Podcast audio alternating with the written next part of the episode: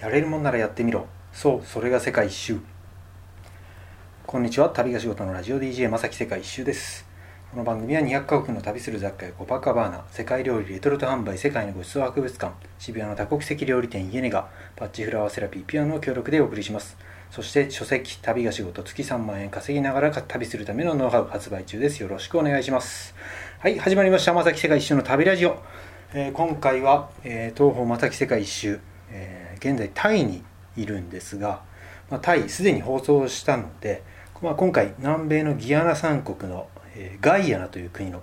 お話をしながら、まあ、ちょっともう夏なんでね、えー、今回ちょっと怪談話というか、まあ、怖い話を、えー、お伝えしようと思います、まあ、僕の場合怖い話といっても日本ではなくちょっと海外の国に絡めたネタしか持ってませんので、まあ、そういった話をちょっと今日も、えーまあ、安宿の一室今もう深夜ですよ。こんな状況からラジオの前のあなたにこの部屋に来てもらって真っ暗な中で、えー、2人で話している感覚でお伝えします、えー、今回のこの話、まあ、ずっと僕封印してきた話なんですね。まあ実は10年ぐらい前2006年ぐらいに、えー、ギアナ三国のガイアナっていう国に行った話なんですけど、えーまあ、芸人さんの怖い話とかっていろいろありますよね、まあ、いろんなトリックがあってなんかちょっと作り話っぽいものも多かったりとかするんですけど、まあ、僕の場合も、まあ、特に僕の活動も10年前から知ってる方なんかもう本当にリアルに僕が体験したりした話なんで、まあ、これから先聞く人本当覚悟して聞いてください、まあ、はっきり言って本当にあった話です、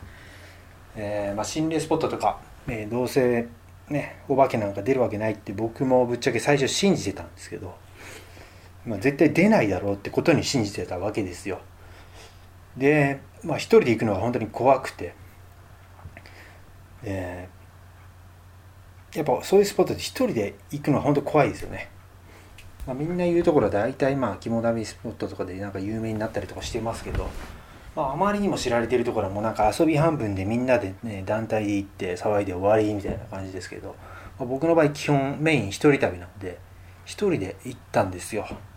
でその、まあ、そもそもガイアナっていう国、まあ、日本人誰も行かないようなマイナーな国ですよね、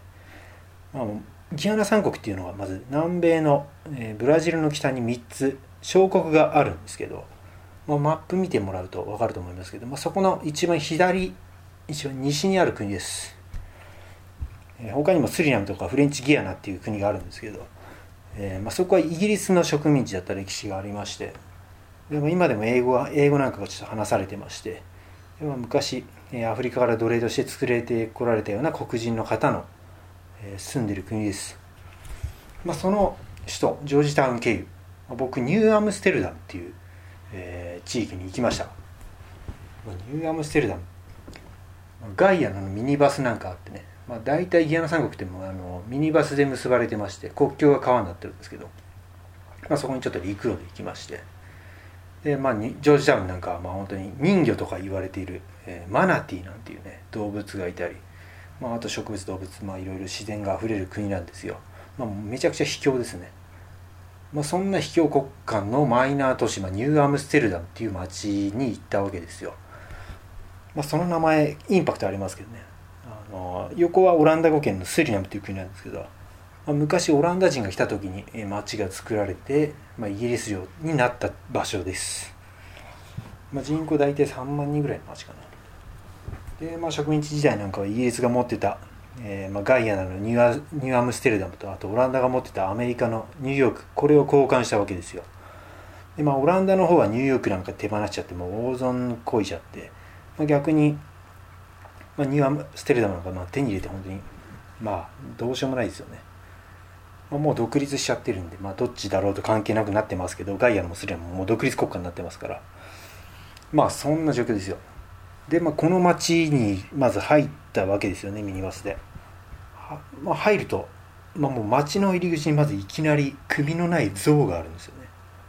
これ見た時はちょっとすなんだこの町は呪われた町なんじゃないか。って思いましたけど、まあ、そもそもニューアムステルダムっていう場所ガイアナって国自体知られてないですからね。心霊スポットとかって大体イギリスとかアメリカとか、まあ、日本も多いですけど限られた国のネタしかないんですけど、まあ、ガイアナに、まあ、そこニューアムステルダム行ったわけですよ。でまあ次に街中なんか行くとあの日本の資金援助でできたあの病院の廃墟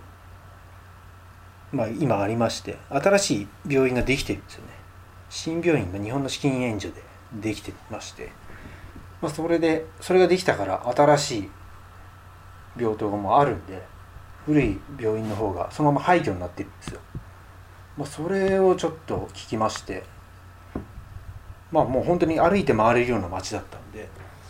まあたまたまそこ安宿探したりしてでその後フラフラしてたんですよね。でまあその病院が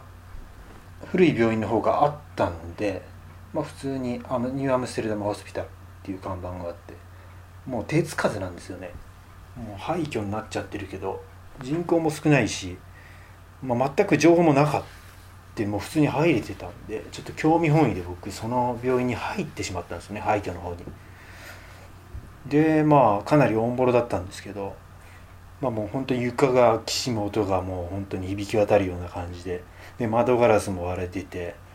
まあ、建物自体はなんかオランダの木造のなかなか面白い建物だったんですけどね。でもう本当に一人ですよ。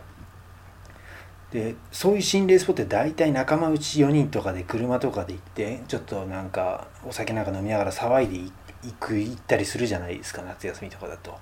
そのノリとはやっぱ違うわけですよ。もう全く知らない国の全く情報がないそんな病院に一人で入り込んじゃったわけですよ。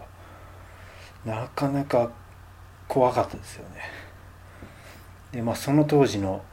手術室とか手術台とかがそのまま残っててでまあもう本当誰も助けがいない状況なわけですよ。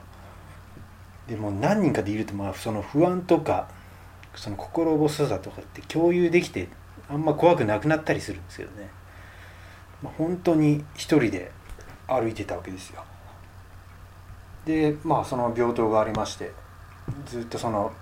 病院の中を撮影したんですよね。カメラ持ってたんで。もうその頃から僕ちょっと撮影をしながら旅してたんでね。まあ10年前とかだとまだ YouTube に動画を世界中からアップすることって割と敷居高かったんですよね。でかなり古い動画なんですけど、まあ、実際ブログとかでもアップしたりしてますでまあ歩き回ったわけですよでまあ特に問題なくまあなんていうことない、まあ、その辺にある廃墟のはずだったんですよね。まあ、その後僕そこ国境際の町なんで、まあ、スリナムっていう国に入ったんですよ。で、まあ、ジャングルの奥地に行こうっていう話になってあの熱帯魚のコリドラスの新種がいるっていうことで新種の熱帯魚探しにすぐ行ったんですよ。でまあそこでちょっと足を A に刺されましてあの足がもう左足がもう不随みたいな状況になってしまいまして、まあ、すぐヘリコプターで運ばれたんですよねアマゾンのジャングル、まあ、スリナムっていう国もブラジルと接しててアマゾンのもうほんとジャングルの中ですからそこで思いっきり足を刺されてでもう左半身不随みたいな状況になってしまったんですよね。まあ、スリナムって、まあ、ニューアムステルダムの名前と一緒ですけどもオランダ語圏の、まあ、今首都になってるのはパラマリボっていう町なんですけどそこの病院に僕入院しまして、まあ、1ヶ月間もうずっと薬漬けにされてもがんじがらめにもう病棟の中にいながら入院したわけですこれって本当にもうその直後ですからねそこに行った直後にスリナム入ってで誘われるように熱帯魚の最初に行ってしまったんですよね。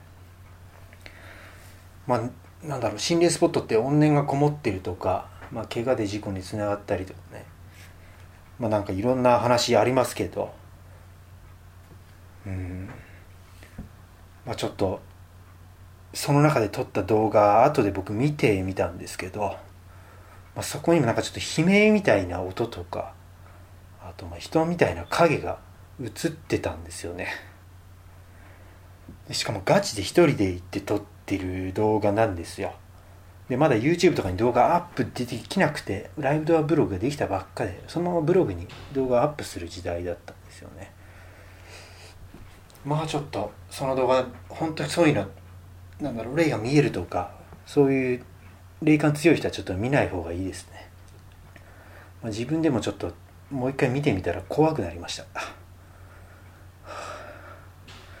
今この部屋にいてもちょっと僕怖いです。やっぱそういう霊とか呪いっているんですかね？実際に存在するんですかね？まああの病院の中にあった、まあ、オランダとイギリスの歴史ありますけどオランダ人イギリス人、まあ、そこに植民されていたガイアナ人